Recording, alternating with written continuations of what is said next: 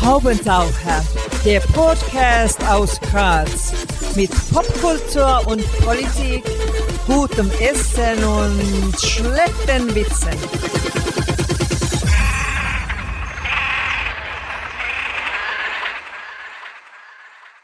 Hier ist der Haubentaucher Podcast. Einmal im Monat gibt es hier neue Kunst und Kultur und andere Haubentaucher-Themen aus Graz und dem Rest der Welt. Am Mikrofon Wolfgang Kühnelt, heute zu Gast und wir freuen uns sehr.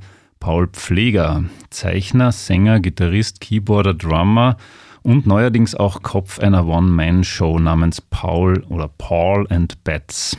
Danke fürs Kommen. Vielen Dank für die Einladung, ich freue mich sehr. Paul, beginnen wir mal mit einer Seite von dir, die mir zumindest bisher weitgehend unbekannt war. Paul Pfleger, Zeichner und Maler. Du hast ein Albumcover von Stereoface gestaltet, du hast aber auch in einem Grazer Hotel eine schöne große Wand bemalt. Wie kam es dazu? Ja, das Zeichnen war eine der ersten mm, so Liebesentdeckungen eigentlich als Kind. Ähm, als Einzelkind war ich immer schon eigentlich jemand, der sich selber beschäftigen musste und auch wollte und das ist bis heute sehr geblieben. Also ich kenne keine Langeweile in meinem Leben. Wirklich nicht. Und ich kann mich eigentlich immer sehr in eigene Welten ähm, beamen. Und da war das Zeichnen eigentlich die erste Entdeckung vor der Musik, die mir einiges an eigener Welt irgendwie eröffnet hat. Das heißt, du hast dann Comics gezeichnet, wie der Tom Spitzer das auch bei uns erzählt hat? Oder? Eigentlich nein, Comics nie. Ich habe Phasen gehabt, Zeichenphasen. Also erinnern kann ich mich an eine Phase, das waren Skisprungschanzen. Mhm. Ich habe gerne Skisprungschanzen gezeichnet. Ähm, das hat mich natürlich auch beeindruckt, im Fernsehen das zu sehen. Und dann habe ich versucht, die, eigen, äh, die eigenen eben Chancen zu entwerfen und auch zu designen irgendwie. Und wobei ganz noch früher waren Tiere, also ich habe gern Hirsche gezeichnet, Geweihe. Ähm, ich habe auch eine, ähm, wie soll man sagen, kirchliche Phase oder eher eine Devotionalienphase durchgemacht mit, ähm, mit äh, Kruzifixzeichnungen. Da haben die Eltern glaubt, ich wäre äh, ich wär sehr fromm aus äh, heiterem Himmel. Nein, aber das war eine eigenartige Phase, die nicht so lang war, aber die, die, die kann ich mich noch gut erinnern. Und ja, dann, das waren wirklich so Phasen. Affen, genau, Affen waren auch, mhm. war eine gute Phase. Ja, und irgendwann war es dann eine Hotelwand wie du vorher gesagt hast, aber das war eigentlich, das waren ein paar gute Fügungen über Freunde, die damals ein Hotel selber äh, quasi eröffnet haben und gestaltet haben, eigentlich Architekten, die mich gefragt haben, ob ich Lust hätte, auch eigentlich aufgrund dessen, dass sie so Cover-Gestaltungen von mir kennen, vielleicht das Größeres zu machen und das war super. Das war das erste Mal in so einer Dimension, auch in so einer Dimension auf einer Wand, wirklich direkt an der Wand.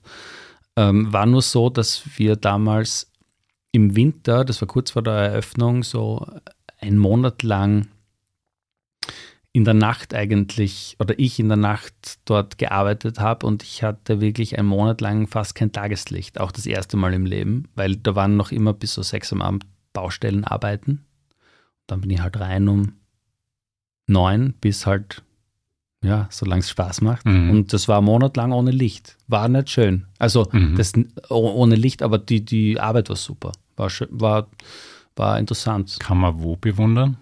Das ist, das war, muss man sagen, das Gapside Hotel, das gibt es nicht mehr in der Form. Da ist jetzt ein Café drinnen. Das ist in der Brockmanngasse.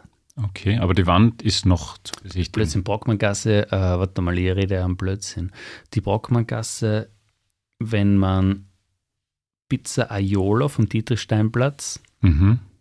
ähm, Richtung. Du meinst, glaube ich, die Schörgelgasse, Ich meine die Schörgelgasse, okay. ganz genau. Da gibt es auf so. der linken Seite so eine Art Hotel? Ja, ja, genau, das ist, ist es. Das? Ja, ja, das okay. ist es. Schörgelgasse. Okay. Ja. Brockmanngasse ist dann ja die, die Kreuzung. Ja, richtig. Das ist quasi so ein, ein Self-Service-Hotel-artiges Ding, glaube ich, ne?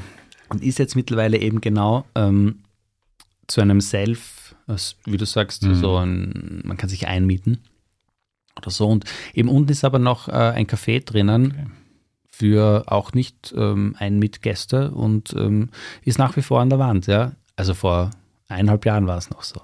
Cool. Ja, da, das werden wir uns jetzt anschauen, weil jetzt haben wir ja, dann eh, ja. Pandemie ist beendet, jetzt können wir endlich wieder ins Kaffeehaus gehen. Ob mit 1, 2 oder 3G. Ähm, ja, du zeichnest und malst. Ich, ich werde das Bild nicht mehr los von dem Hirsch, der mit dem Kruzifix über die Skisprungschanze. ja, wo, wobei nicht gemeinsam. Das waren wirklich, also ich habe dann Eh, aber ich habe mir gedacht, ein Kombi aus allen drei Elementen würde ich für ein Plattencover zum Beispiel auch sehr spannend Das stimmt, finden. ja. Falls du mal nach neuen Ideen suchst, diese hier schenke ich dir. Du bist aber nie in die Ortweinschule oder irgend sowas gegangen. Nein, ich habe ähm, Ortwein immer eigentlich sehr interessant gefunden und wollte da hingehen, aber ich habe dann eine coole Klasse gehabt in der Kirchengasse und deswegen bin ich nie hingekommen. Und war ja von daheim dann auch nicht so weit weg. Genau. Ne? Weil du wohnst ja in Geidorf oder hast zumindest in Geidorf gewohnt, denke ich. Ne? Ja, noch immer. Mittlerweile sehr nördliches Geidorf. Geidorf mhm. ist ja riesig. Ja, ja, Geidorf ist groß. Apropos Schule, du bist quasi Unterrichtsmaterial. Die Plattform Creative Austria hat ein PDF zu deiner Person ins Netz gestellt, das im Deutschunterricht eingesetzt werden mhm. soll. Hat das irgendwelche Reaktionen ausgelöst? Warst du vielleicht sogar schon Matura-Stoff in Musik oder Kunstgeschichte? Siehst du, das ist eine gute Frage. Ich habe, äh, meine Freundin hat es mir gezeigt, die hat das gefunden, dass das Unterrichtsmaterial, das ist eine gute Frage, kann ich somit äh, wahrscheinlich auch ein Matura-Material sein? Das ist beängstigend. naja, das wäre doch super. Ich bin, ich bin leider durchgeflogen. Wieso? Ja, Paul Pfleger Frage nicht falsch beantwortet. Aber hat das irgendwas ausgelöst? Weil die findet man relativ leicht. Wenn man deinen Namen googelt, kommt ja, das ja. gleich einmal. Ja, ja, ich habe es jetzt auch schon ein paar Mal gesehen, aber ähm, mh, ausgelöst im Sinne, äh, na, eigentlich nicht. Okay, ja. also keine, keine LehrerInnen-Anfragen oder sonst was. Nein, nein. Ja, dann kommen wir halt doch zur Musik, ne? irgendwie auch ein bisschen naheliegend. Als erste urkundliche Erwähnung habe ich 2004 gefunden. Benny Musenbichler der vermutlich auch einen prominenten Vater hat, oder das habe ich jetzt nicht ausrecherchiert. Ja. Nino Kartletz, äh, Thomas Hirzberger und du gründen Stereo Face. Was war denn davor? Weil ich nehme an, so wie jeder richtige Musiker hast du wahrscheinlich eine Schulband gehabt oder sonst was. Naja, Stereo Face war in gewisser Weise eine Schulband nur aus verschiedenen Schulen, kann man sagen. Aber mhm. das war natürlich erstens Schüleralter und auch, ähm, wobei die so der Fokus vielleicht schon vielleicht von der klassischen Schulband ein bisschen anders war, dass wir eigentlich ähm, uns über gemeinsame Interessen schon ziemlich in eine Richtung definiert haben damals. Und äh, nicht nur quasi jetzt die, die reine Möglichkeit genutzt haben, dass man halt gemeinsam spielt. Aber davor, ich meine, ich habe äh, recht klassisch im wahrsten Sinne eigentlich Musik auch äh, kennengelernt mit fünf Jahren im Konservatorium Klavier, was eigentlich super war, aber ähm, zum gewissen Grad dann auch äh, eine natürliche Scheidung war, weil ich nicht wirklich, nie wirklich Noten lesen gelernt habe. Also ich habe mir immer das mühsam zusammengesucht und dann auswendig gelernt das ist bis zum gewissen Grad gegangen und irgendwann habe ich das natürlich. Irgendwann sind sie da drauf gekommen. und es ist ähm, richtig anstrengend worden und ich habe das nicht mehr, hat den Schein nicht mehr aufrechterhalten können, was natürlich gut so war. Aber ich habe dann auch einen super über, ähm, über ein paar andere Fügungen einen coolen Lehrer gehabt aus äh, Lateinamerika, eigentlich aus Uruguay, mhm. der mir ganz andere Zugänge gezeigt hat. Also was Klavier betrifft und ich bin eigentlich, also ich komme eigentlich sehr vom Klavier. Und dann erst in so einer Phase ab, ja, vielleicht, also so mit zehn oder so, ähm, als, also ein bisschen größeres Kind schon, habe ich mir gedacht, Gitarre ist halt gemütlich, weil man das auch sehr transportieren kann. Also ganz mhm. pragmatisch gedacht. Aber ich habe eigentlich als Kind schon immer insofern gern Klavier gespielt, weil das war jetzt nicht so der unmittelbare also der Papa spielt Gitarre und so weiter und ich mache halt was anderes. Das hat mir als Kind schon taugt, dass ich was anderes mache. Aber ähm, ja, aber irgendwann war die Gitarre halt auch super praktisch und mir hat es natürlich dann auch sehr taugt, bis heute. Mhm. Über die erste über das erste Album von Stereoface berichtet die allwissende Wikipedia, es habe euch, Zitat, erstmals größere Aufmerksamkeit, polarisierende Rezensionen sowie lobende Kritik beschert. Interessant, ich habe mir gedacht, was kann denn da jetzt so polarisieren? Naja, äh, in der Erinnerung war das in der Zeit äh, so, dass wir natürlich auch sehr schroff unterwegs waren. Mhm.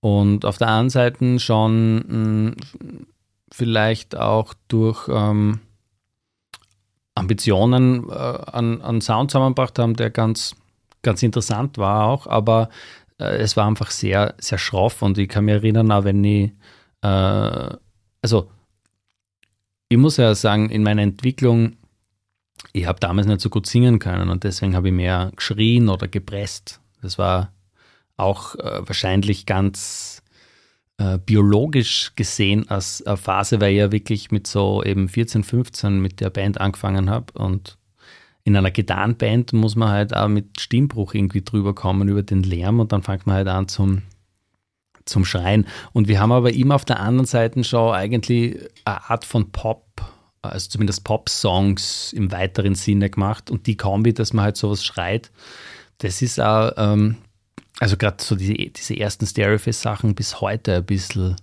komisch anzuhören. Mm, also auch für, für mich selber ist, äh, ist immer eine witzige, witzige Sache, wenn man sich mit sowas konfrontiert.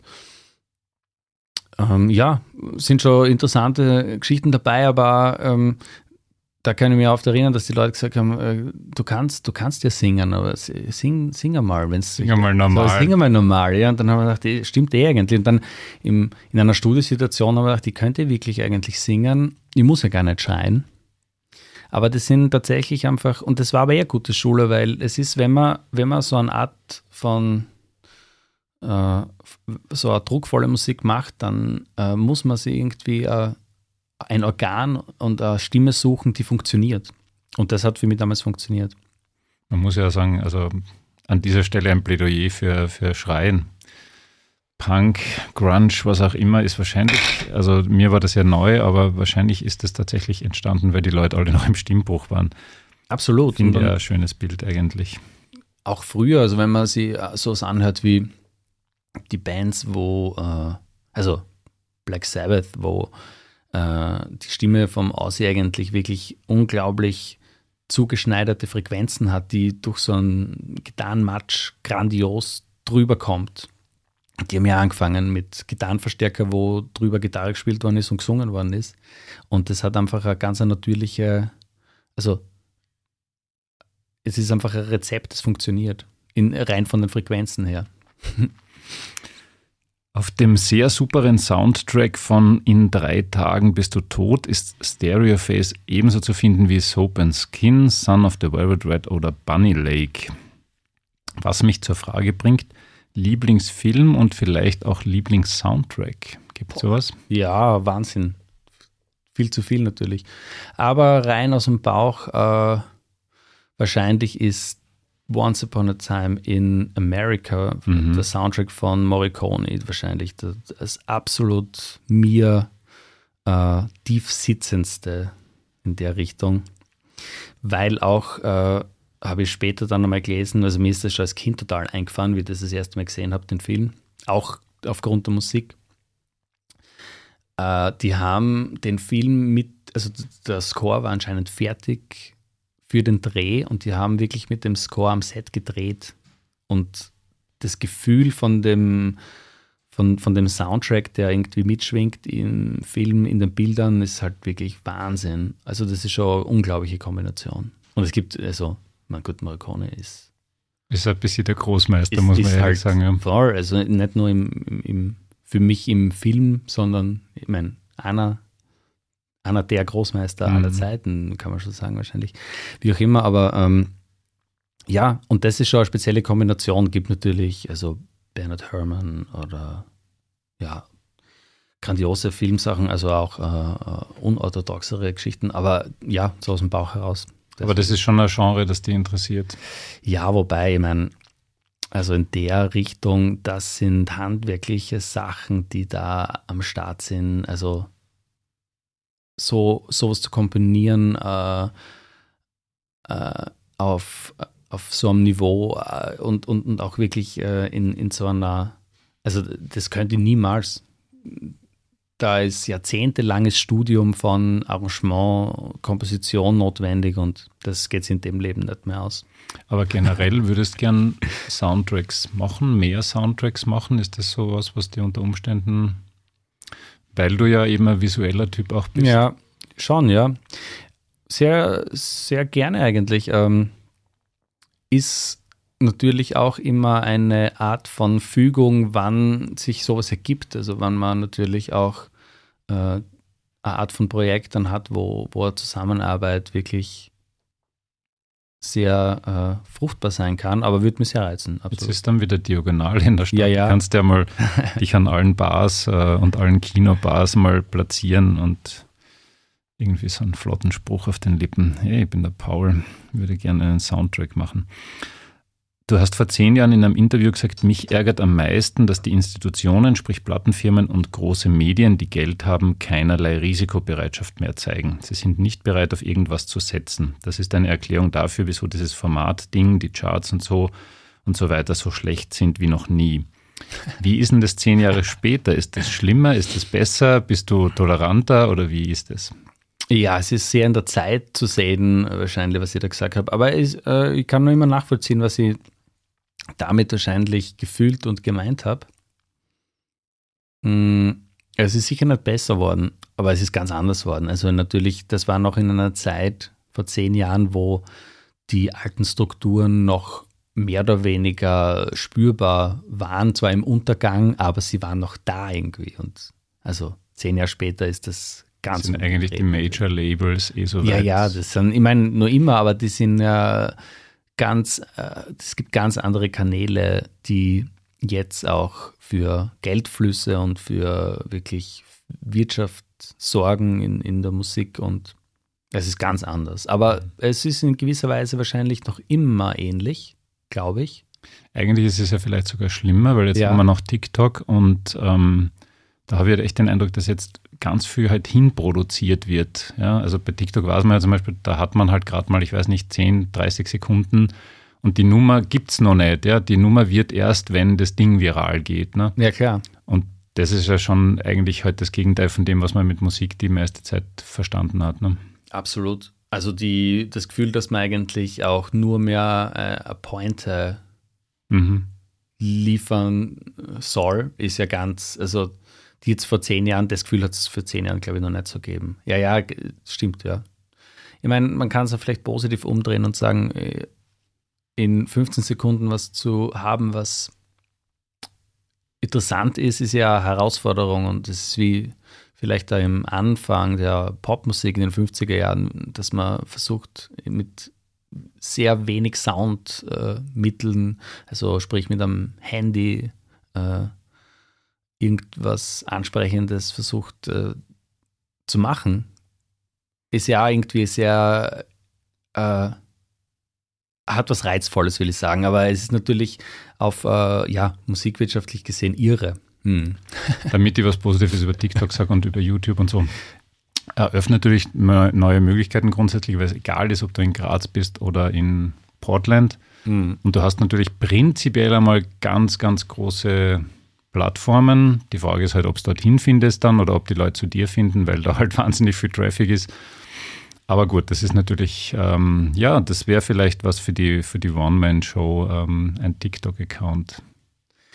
Ja und nein. Ich glaube, ich bin für TikTok einfach auch, also ich meine, vielleicht irgendwann mal was ausprobieren, aber. Du bist noch zu jung dafür. Für das Medium bin ich eindeutig zu jung und äh, auch, also es also nicht äh, wirklich zu begeistern für diese Art von ähm, Performance, glaube ich. Also das ist mir dann einfach zu, zu sehr Kasperltheater. Mhm. Also ohne das abtun zu wollen. Also es gibt sicher großartige Ideen auch, aber ja.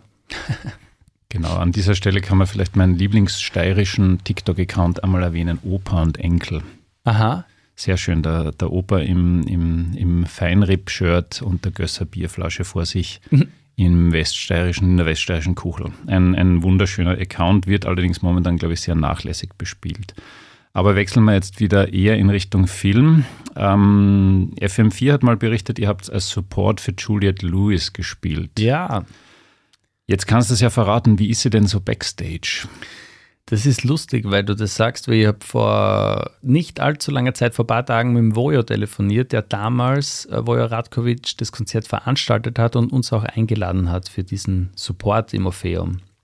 Und der Vojo hat mich gefragt, ob ich, also es gab damals nämlich Fotos, gemeinsame Fotos von der Juliette Lewis und uns ob ich, also ich habe tatsächlich auch noch ein Foto gefunden, weil die Juliet damals sehr begeistert von meiner Brille war und die Brille, es gibt ein Foto, wo sie meine Brille aufhat und das war eigentlich eine super, ehrlich gesagt, eine super charmante Sache. Total nett. Ähm, aber die Erinnerung ist natürlich auch schon verzerrt, aber ich muss sagen, dass ich gar nicht so am Schirm gehabt habe, ähm, in der Zeit äh, Juliette Lewis die eigentlich schon auch die äh, Wellen, die sie filmmäßig natürlich auch schon geschlagen hat zu der Zeit und, und, und musikmäßig. Also ich habe sie cool gefunden und ich habe gewusst, ja, ja, gibt es ein paar coole Filme, aber erst später eigentlich bin ich ein bisschen reingekippt in, in die Figur als wirklich als Schauspielerin und, und habe mich mehr dafür interessiert war vielleicht äh, hilfreich, dass es sehr entspannt war eigentlich. Mhm. Also war nicht sonderlich starstruck oder irgendwie im Vergleich zu anderen Begegnungen mit Leuten, wo man sehr viel äh, schon eigene äh, Projektion hat. Ja, war super. Sehr, sehr lieb, Juliette Lewis. Mhm, cool. Das mit der Musik war dann bei ihr war auch eher nur mal so eine Welle, glaube ich. Ich glaube schon, ich habe es auch nicht mehr so verfolgt, muss ich ehrlich gesagt sagen, aber das war eine coole Platte damals und war eine coole Band coole Liveband und war halt natürlich auch, ähm, ja, super. Also war noch, äh, klingt jetzt ein bisschen kitschiger, das zu sagen, aber irgendwie eine andere Zeit. Ähm, solche Konzerte und da irgendwie solche Konzerte in Graz, äh, super cool. Su super cool, ja. Wo sind sie hin? Sie kommen wieder. Ja, der, der Vojo vielleicht dann irgendwann nicht mehr, aber, ja, ja. Aber die, die jungen Vojos scharren schon. Ja, sowieso. Ja, natürlich auch nicht nur, ja, also abgesehen vom Voja war unsere Zeit momentan. Also natürlich, es fühlt sich jetzt echt schon lang an. Die ja, aber seit dieser Woche ist die Pandemie beendet, das ist jetzt kein Problem, jetzt geht es wieder aufwärts. Ähm, eine Stereo-Phase-Frage hätte ich noch. Die Band war ja tatsächlich für meinen Geschmack, für Grazer Indie-Begriffe ziemlich groß. Ähm, was waren da die Highlights und ist das vorbei oder was kommt da? Wann kommt da was? Kommt da noch was? Wie ist das? Ja, ganz ehrlich gesagt, ähm, Highlights gibt es viele. Stereoface war wirklich ein wichtiger, muss ich sagen, eigentlich so die, die Tür ins, ins Musikmachen. Und man muss halt sagen, dass Stereoface für mich damals, also es ist einfach in der Zeit zu sehen und es war einfach eine Band, die man damals in der Zeit mit einer Energie gemacht hat, die schon sehr weit weg ist. Also ich will jetzt nicht sagen, dass ich in, da gar nicht mehr anknüpfen kann, aber ähm, zum Beispiel darauf zurückzukommen, auf das Singen, also ich habe ähm, ich einfach dann gemerkt, dass ich sehr viel andere Facetten versuchen möchte, die ähm, von zum Beispiel lauten Gitarren weggehen und die das brauchen, dass die lauten Gitarren eigentlich weg sind und da ist Stereoface nicht die Plattform, weil Stereoface ist eine, ist eine Heavy Guitar Band und das ist nur immer natürlich auch ein Teil, den ich gern habe. Und ähm, es ist mehr oder weniger auf Eis gelegt. Also das ist jetzt auch nicht von uns allen irgendwie äh, begraben, sondern es ist, aber ich habe einfach ehrlich gesagt davor dann, so wann haben wir die letzte Platte gemacht? 2017. Ja, ja, genau. Äh, das Gefühl gehabt, ich kann, also es ist nicht mehr die Art von Sache, die ich eigentlich machen möchte.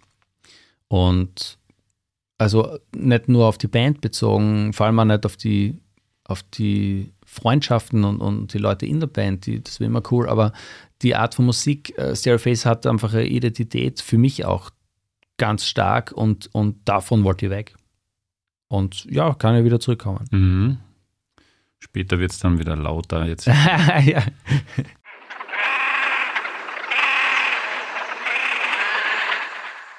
Kommen wir zur nächsten Station.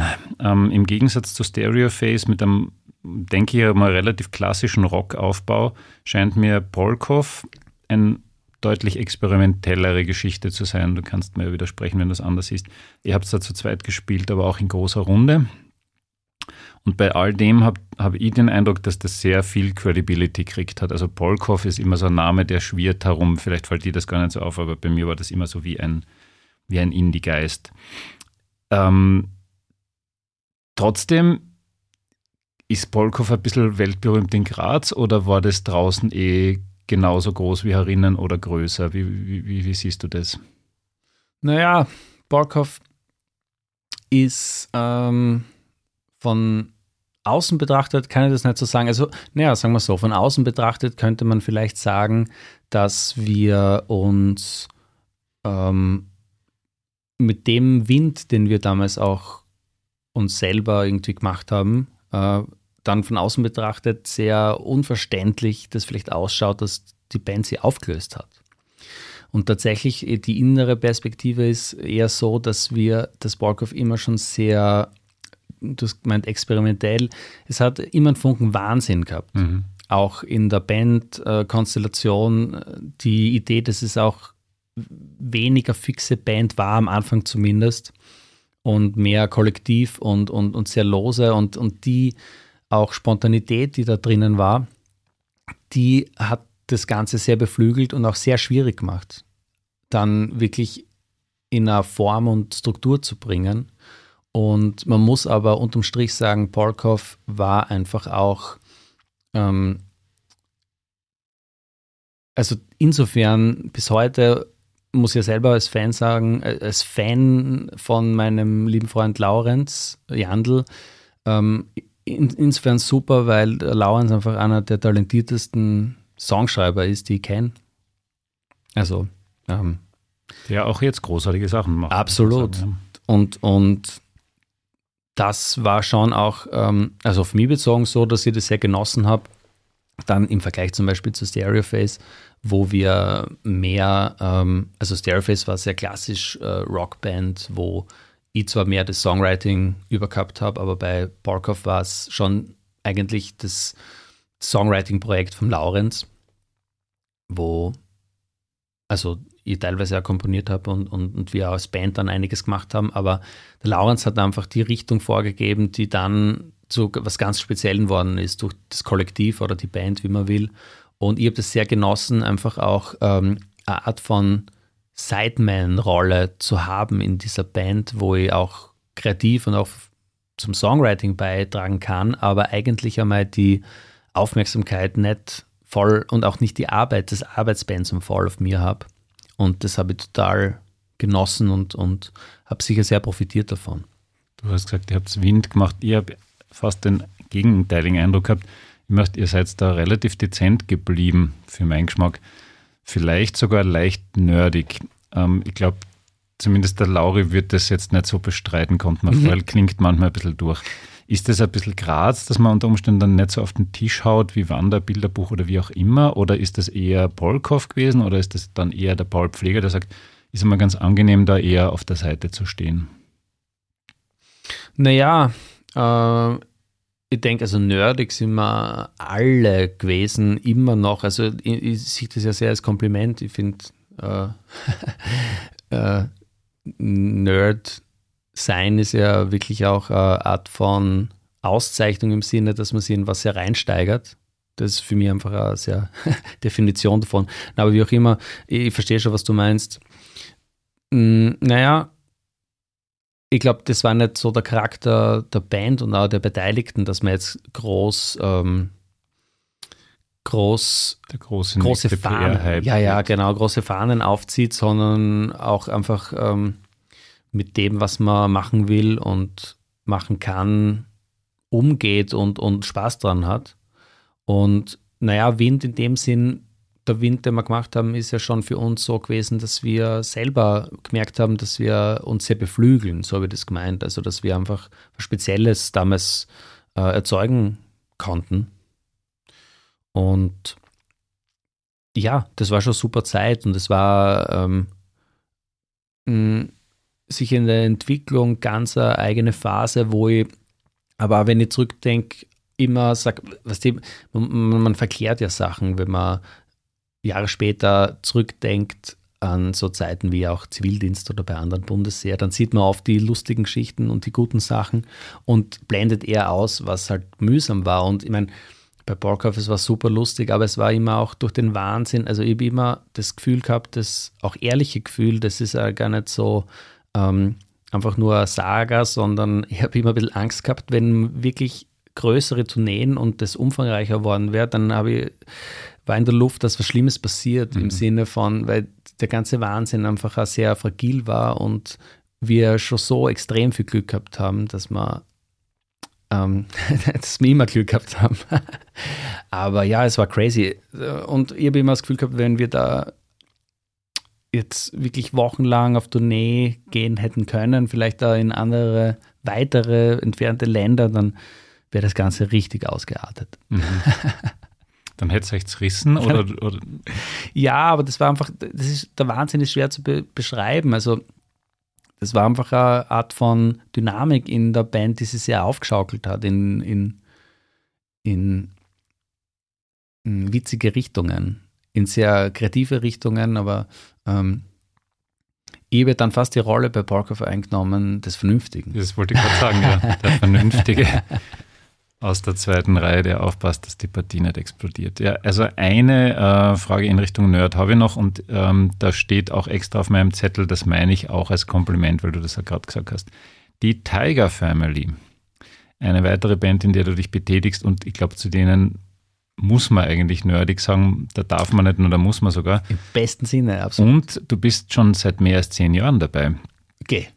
So, Wohl, wirklich? kommt mir schon. Also nach meinen Recherchen, ich meine, meine Recherchen sind alle immer richtig, aber geh in dich äh, nach dieser Sendung und, und ja, das ist irgendwie die schönste Nerd-Band, die schönste Nerd-Partie des Landes, meines Erachtens. Wie kamst du zum wunderbaren Sonderling Red Rock? Wie ist das zusammengegangen? Fan Fandom auch ähnlich, also ich war schon immer auch, ähm, damals hat äh, seine Band geheißen The Shady Lanes, mhm. Fan von Shady Lanes. Habe auch ähm, damals äh, ein paar Konzerte gesehen und, und CDs hat man damals gehabt, äh, daheim gehabt. Und dann, also ich, ich bin mit Patrick dann auch äh, angefreundet und ich kann mich erinnern, so die ersten Begegnungen. Patrick hat mir dann, das ist wirklich dann schon lang her, eingeladen äh, damals in seine alte äh, Landplatzwohnung zum Aufnehmen, äh, weit vor Tiger Family. Und ähm, ich war damals schon natürlich ein, bisschen verzaubert von der Art und Weise, wie der Patrick äh, mit, äh, mit Bandmaschine und sehr limitierten, schrulligen Gegenständen fuhrwerkt. und das war, das ist bis heute sehr inspirierend. Also und, und ich bin da noch immer auch ähm, wirklich auch, ähm, also bei aller Freundschaft, aber Fan von ihm und von seiner Sache. Ähm, und ja, es ist dann, es ist dann auch über ein paar andere, also äh, eigentlich Initiator von Tiger Family auch mehr oder weniger war der David, mhm. der dann, also es hat dann, wie war das? Es hat ja, es, es gibt ja einige coole natürlich Soloplatten vom, von Patrick, auch schon weit vor der Tiger Family und da gab es einen Song, wo ich äh, also auf der Platte ein bisschen gesungen habe und alles Mögliche und, und, und Tambourine gespielt habe. Und da haben wir ein Video gemacht äh, mit dem Fritz Eigner damals, wo eigentlich schon so der Urbestand der Tiger Family im Video mitgespielt hat. Und irgendwie ist es dann in einer Band äh, übergegangen, was auch für mich ein Twist ist, den ich äh, auch jetzt retrospektiv schon nie mehr missen möchte, weil Tiger Family eigentlich für mich wieder auch ein, eine Möglichkeit ist, eine ganz andere Rolle in einer Band zu haben, nämlich als Schlagzeuger.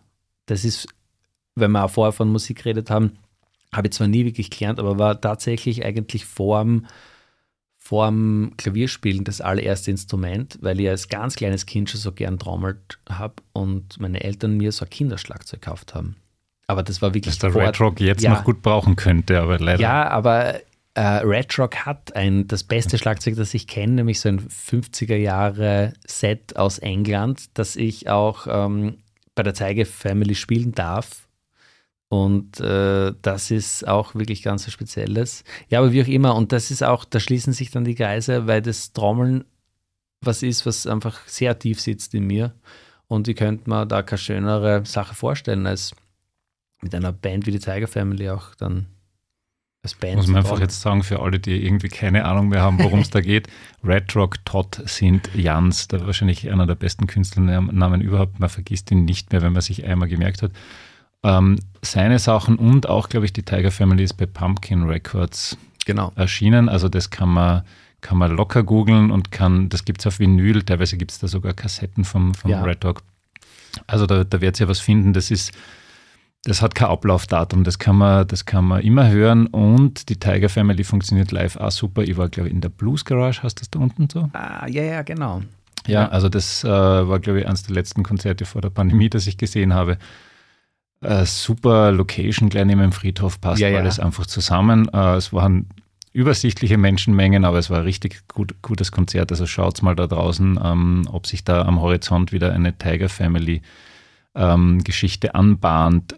Damit springen wir schon zum nächsten Projekt. Ähm, muss zugeben, ich habe gestern 7,99 Euro in Apple iTunes investiert, was ich eher selten mache, weil ich äh, gemerkt habe, ich habe Monster Heart nicht in meinem Ding. Und ja. Monster Heart, da hat der Herr Pfleger auch seine Finger drinnen. Jetzt kennt eigentlich irgendwie jeder, glaube ich, die Nummer End of the World. Also sobald man sie drei Sekunden vorspielt, kennt sie jeder. Ähm, nicht alle wissen dann, wie das, wie das mit Monster Heart ist und so. Was ist das für ein Projekt? Ähm, was passiert da als nächstes? Monster Heart ist das Projekt von der Anna, gute Freundin von mir, Anna Attar, die ähm, schon lange eigentlich auch Vorbildwirkung auf mich hat als ähm, Einzelkünstlerin, äh, musikalische Einzelkünstlerin, die das wahnsinnig gut kann, mit wenigen Mitteln ihre musikalische Landschaft zu formen. Und ich kann mich noch erinnern, wie ich das auch äh, schon Jahr, vor Jahren das erste Mal, ohne sie zu kennen, im Radio gehört habe und ganz aus dem Häusl war, weil man das so taugt hat. Und dann erst, äh, also wieder Jahre später, ähm, hat sich auch durch die, die, die, letzten Umstände mit dem, mit, mit Zeit in Pandemie und so weiter, oder vorher noch eigentlich, ähm, das gut ergeben, dass ich die letzte Platte auch mit ihr gemeinsam eingespielt habe. Über Distanz eigentlich, weil sie in Wien ist. Und das hat aber wunderbar funktioniert. Also sie hat mir Sachen geschickt. Ähm, und ich habe äh, paar Versuche gemacht, habe ihr das zurückgeschickt und dann so hin und her und so weiter und so fort.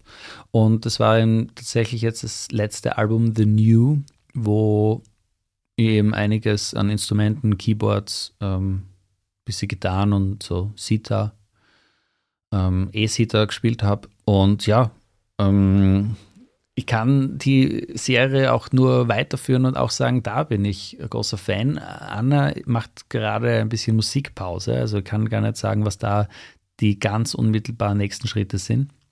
Aber ich freue mich schon sehr drauf. Anna ist übrigens auch eine super äh, visuelle ähm, Darstellerin, ähm, Malerin und ja, hat auch da wirklich ähm, ganz spezielle, spezielle Sachen am Schirm, die man sehr genießen kann. Und wird es jetzt bei dir dann auch so weitergehen, dass du jetzt vielleicht noch stärker zum Producer, vielleicht sogar irgendwann zum Label-Boss wirst? Gute Frage. Label-Boss wäre mir, glaube ich, logistisch einfach viel zu anstrengend. Ähm, Im Sinne, dass man, also ich habe ja schon ein eigenes Label. Mehr oder Eben, aber, aber das ist ja noch. aber Labelboss äh, würde ja implizieren, dass man da wirklich einige Pferde im Stall hat, die man dann betreuen muss und gut betreuen möchte natürlich, dass das Sinn macht. Na, eher nicht, aber das Produzieren ist schon was, was ich gern habe.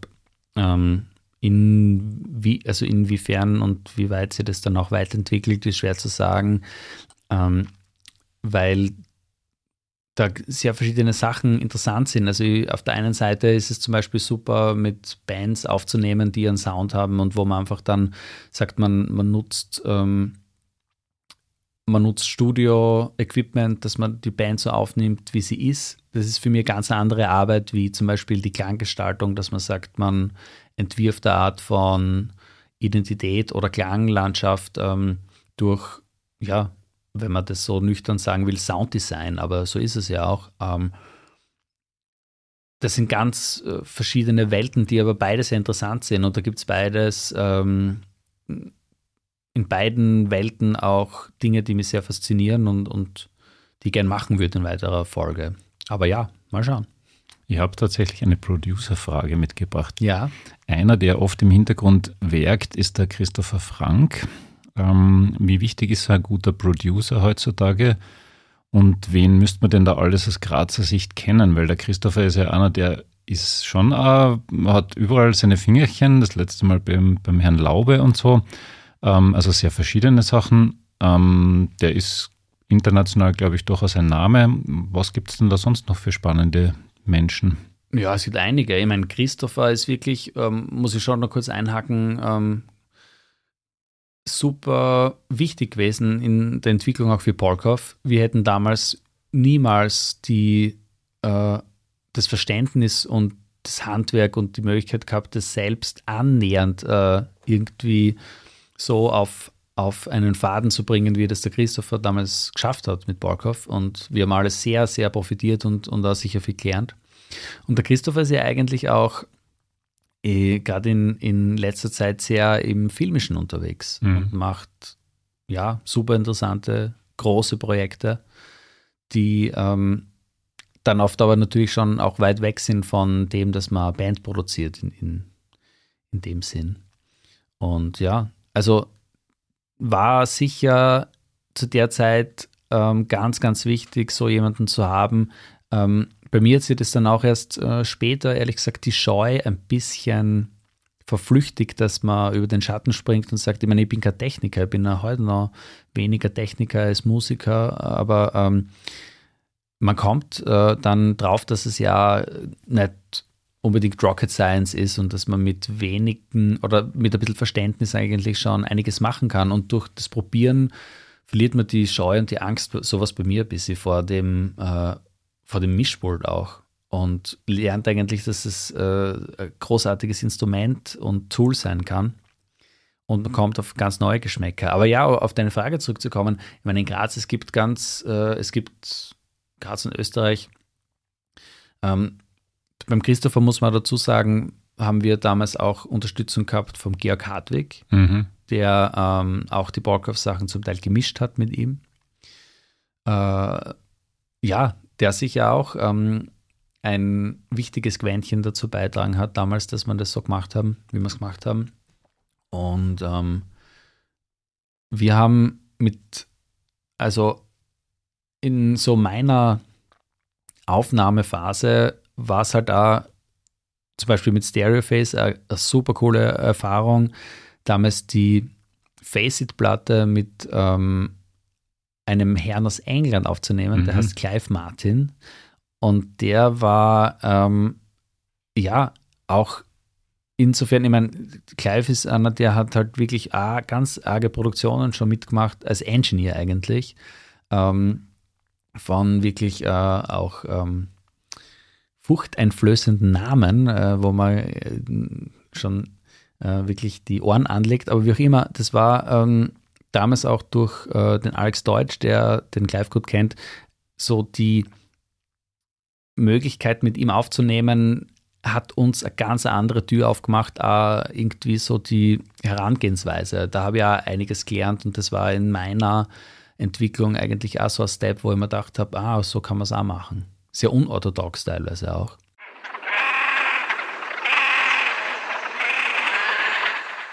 Paul Pfleger hat sich gedacht, jetzt wahrscheinlich, Alter, könnte man irgendwann zur Gegenwart kommen. Ja, tatsächlich. Ähm, ich, damit, ich, schweife die ganze Zeit okay, ab. Ich bin Hundertsten ins Damit Jahrzehnt. kommen wir zu Paul and Bets. Ich hoffe, du sprichst das also aus.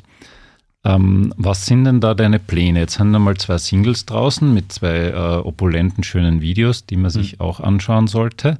Äh, eins davon ist auch auf dem Haubentaucher zu sehen. Also was sind da die Pläne und wo sind die Tiere? Ja, wo sind die Tiere und wo sind die Pläne? Also eigentlich muss man sagen, Paul and Pets ähm, ist für mich ja ein Recording-Projekt in erster Linie. Und das gibt es schon eigentlich jetzt jahrelang, aber nicht ausformuliert ähm, und nicht veröffentlicht. Aber also das heißt nicht, dass die Aufnahmen alle schon sehr lang fertig sind, sondern mehr oder weniger ist es so, die ein bisschen auch die das Ventil für mich beim Produzieren oder eigentlich die, die Möglichkeit gewesen, einfach einmal was zu machen, ohne äh, an irgendein Format zu denken, ohne an eine Band zu denken, ohne an einen konkreten Sound zu denken. Und das hat sich dann eigentlich dazu entwickelt, dass ich ähm, ein paar Zutaten gefunden habe, die für mich ganz gut resonieren und das dann so mehr oder weniger als Baukasten funktioniert hat, um eigene Songs zu machen. Und die Songs, also ich muss ja sagen, ich bin so jemand, ich bin auch schon ein kleiner Horter. Ich horte sehr viele Ideen, die halt teilweise auch nie irgendwie was werden, aber ich horte viele Songs und das war dann ein bisschen auch so die Schnittstelle zwischen dem, dass ich das Gefühl gehabt habe, ich kann jetzt, ich habe eine Art von Gefühl entwickelt, dass ich mit einem Mischpult umgehen kann und produzieren möchte und ein bisschen Meter machen kann auf der Ebene und ähm, meine Songs irgendwie versuche ähm, selber zu formulieren. Und das ist der Grundgedanke. Und deswegen ist auch so, ja, die Namensgebung, die Pads, es ist eher ein Symbol für, mh, hm, für das, dass es halt äh, zwar, es ist keine Band, aber es ist auch nicht ganz allein. Also ich möchte mich nicht ganz allein fühlen, weil es ist eine Art von ähm, Runde um mich herum und äh, sei es, es könnten die Ideen sein, es könnten die Gerätschaften sein. Ich glaube ja sehr zum Beispiel an äh, Seele von Instrumenten mhm. äh, und auch Dingen in irgendeiner Form. Ja, ja, genau, so ist es zu verstehen irgendwie. Und ähm, ja, die Alliteration, Ball und Pets. Ich habe ein paar äh, gut klingende Alternativen gehabt, aber ich habe nichts gefunden, was besser resoniert für mich äh, als Paul und Pets. In dem Sinn. Und das wird jetzt aber schon dein ähm, Hauptaufgabengebiet in den nächsten Monaten, sehe ich das richtig? Ja, ja, also ich habe äh, einiges, ähm, einiges im Petto in der Form, dass es auch teilweise schon fertig ist, Material. Und es wird wahrscheinlich im Juni ein, ein Mini-Album oder Album geben, wie man möchte. Oder wie, muss man noch schauen. Nenn's Album, weil dann bespricht es ja, ja. der strenge Haubentaucher, der sagt nämlich immer, EP machen wir nicht. Ja, ich, das stimmt. Pragmatisch muss man sagen, Album, und es ist auch mehr als eine EP, es sind äh, zumindest acht Songs, die teilweise kurz sind, teilweise nicht alle kurz, aber ja, ja, das stimmt. Also ich denke eher, ich denke ja in, bei, der, bei solchen Sachen zum Beispiel weniger äh, an das Format von einer Platte oder einer CD als wirklich, ähm, man merkt ja, wenn was gut resoniert und wenn man Songs hat, die irgendwie in sich äh, einen Faden haben und stimmig sind, ist mir das wichtiger als die Länge, die Spielzeit von einer Platte oder so. Aber ja, ähm, tatsächlich ist das wahrscheinlich in nächster Zeit die Hauptsache oder die einnehmendste Geschichte am, am weiter kreativ sein für mich. Und da gibt es schon einiges in Planung. Also, wie gesagt, ich bin da, ich sehe das sehr als Spielwiese auch, wo ich, wo ich versuche, mir auch viel Freiheit zu nehmen. Ich schieße da gleich eine Frage nach. Ähm, ich habe gesehen, du wirst in Gnas auftreten, im ja. schönen oststeirischen Gnas. Vermutlich oder hoffentlich wahrscheinlich auch dann irgendwann in anderen Orten und Städten dieses Landes. Wirst du dann da solo auftreten oder kriegt das dann doch eine Begleitband? Das kriegt vielleicht einmal in weiterer Folge Begleitband in in ein paar Jahren oder keine Ahnung. Na, aber eigentlich ist schon die Idee oder auch die Herausforderung, das mal allein zu versuchen. Auch in dem Sinn, dass die Idee davon ist, es ist ein Recording-Projekt und die Live-Version, die ähm, ist auch noch sehr under construction, soll aber auch nur eine Version sein davon. Also ich glaube einfach dran, dass es sehr interessant und auch befreiend sein kann, dass man sagt, ähm, das eine soll ja auch nicht versuchen, das andere zu emulieren oder nachzumachen, weder die Studioversion, das Live-Ding noch umgekehrt, sondern Äh, es kann ja super interessant sein, äh, dann sozusagen ander, andere Charakterzüge von einem Song äh, versuchen mit, mit wenigeren Mitteln live zu machen, als man bei der Aufnahme hat und so weiter und so fort. Und das ist so ein bisschen die Herangehensweise, was das betrifft. Nachdem wir jetzt tatsächlich Licht am Horizont haben, was Veranstaltungen angeht, gibt es da schon irgendwelche Termine, die man den äh, werten Hörerinnen und Hörern kommunizieren sollte? Ähm, auch under construction, aber tatsächlich der äh, Termin in Gnas, äh, das Where Swallows Fly Backwards ähm, Festival ist ohnehin ein ganz heißer Tipp. Ähm, ja, das ist das erste bestätigte Live-Event für Paul und Pets. Weil, weil, die Damen und Herren dort nämlich schon öfter gefragt haben, ob wir nicht einmal kommen, also ich zumindest. Ja, ich glaube, heuer wird sich nicht mehr verhindern lassen. Heuer werden wir nach Gnas fahren. Super. Ist ja nicht so schlimm. Ist super, äh, ist wirklich super dort in jeder Hinsicht. Ähm, grandioses Essen, äh, super liebe Leute. Äh, sehr schöne Sache. Es regnet sehr oft und deswegen wird es heuer nicht regnen. Okay, wunderbar. So, wir nähern uns langsam dem Finale. Es dürfte allgemein bekannt sein und du scheinst auch kein Problem damit zu haben, dass in jeder Bio von dir zu finden ist, der Papa ist der Ewaldpfleger mit Opus weltberühmt und so weiter. Aber wie war das als junger Kerl, wenn man eigentlich meinetwegen in der Pubertät ist und dann hört man vermutlich auch andere Sachen, als der Papa macht zumindest. Vielleicht hat der Papa die gleichen Sachen gehört, aber hast sicher andere Sachen gehört. Wie, wie ist das dann? Ähm, ist das eh egal und man lebt da so gemütlich nebeneinander her? Oder versucht man dann möglichst für Sex Pistols aufzulegen, um hm. den alten Herrn zu ärgern? Oder wie ist das?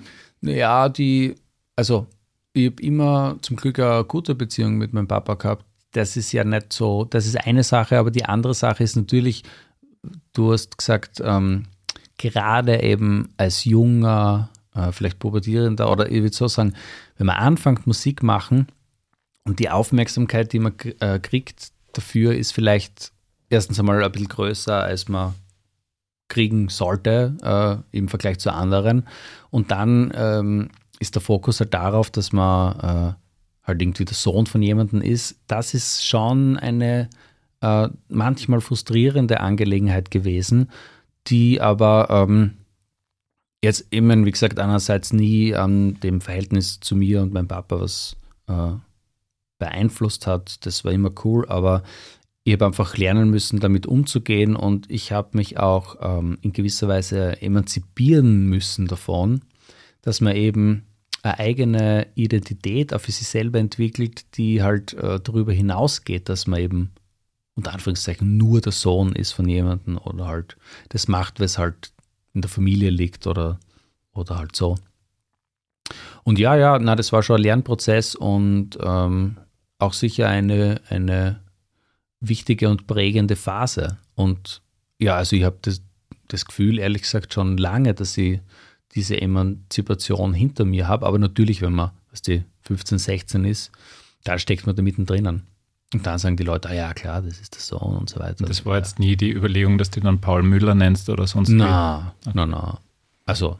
Da muss man durch. Ja, ich meine, es ist ja nicht Michael Jackson. Also, was ich meine. Ja, gut, aber für steirische Verhältnisse ist es natürlich nicht so weit weg gewesen. Ne? Ja, aber. Mh, also glücklicherweise vom Typ her ganz anders, das muss man auch mal festhalten. Ja, also weder Michael Jackson noch der Vater von Michael Jackson.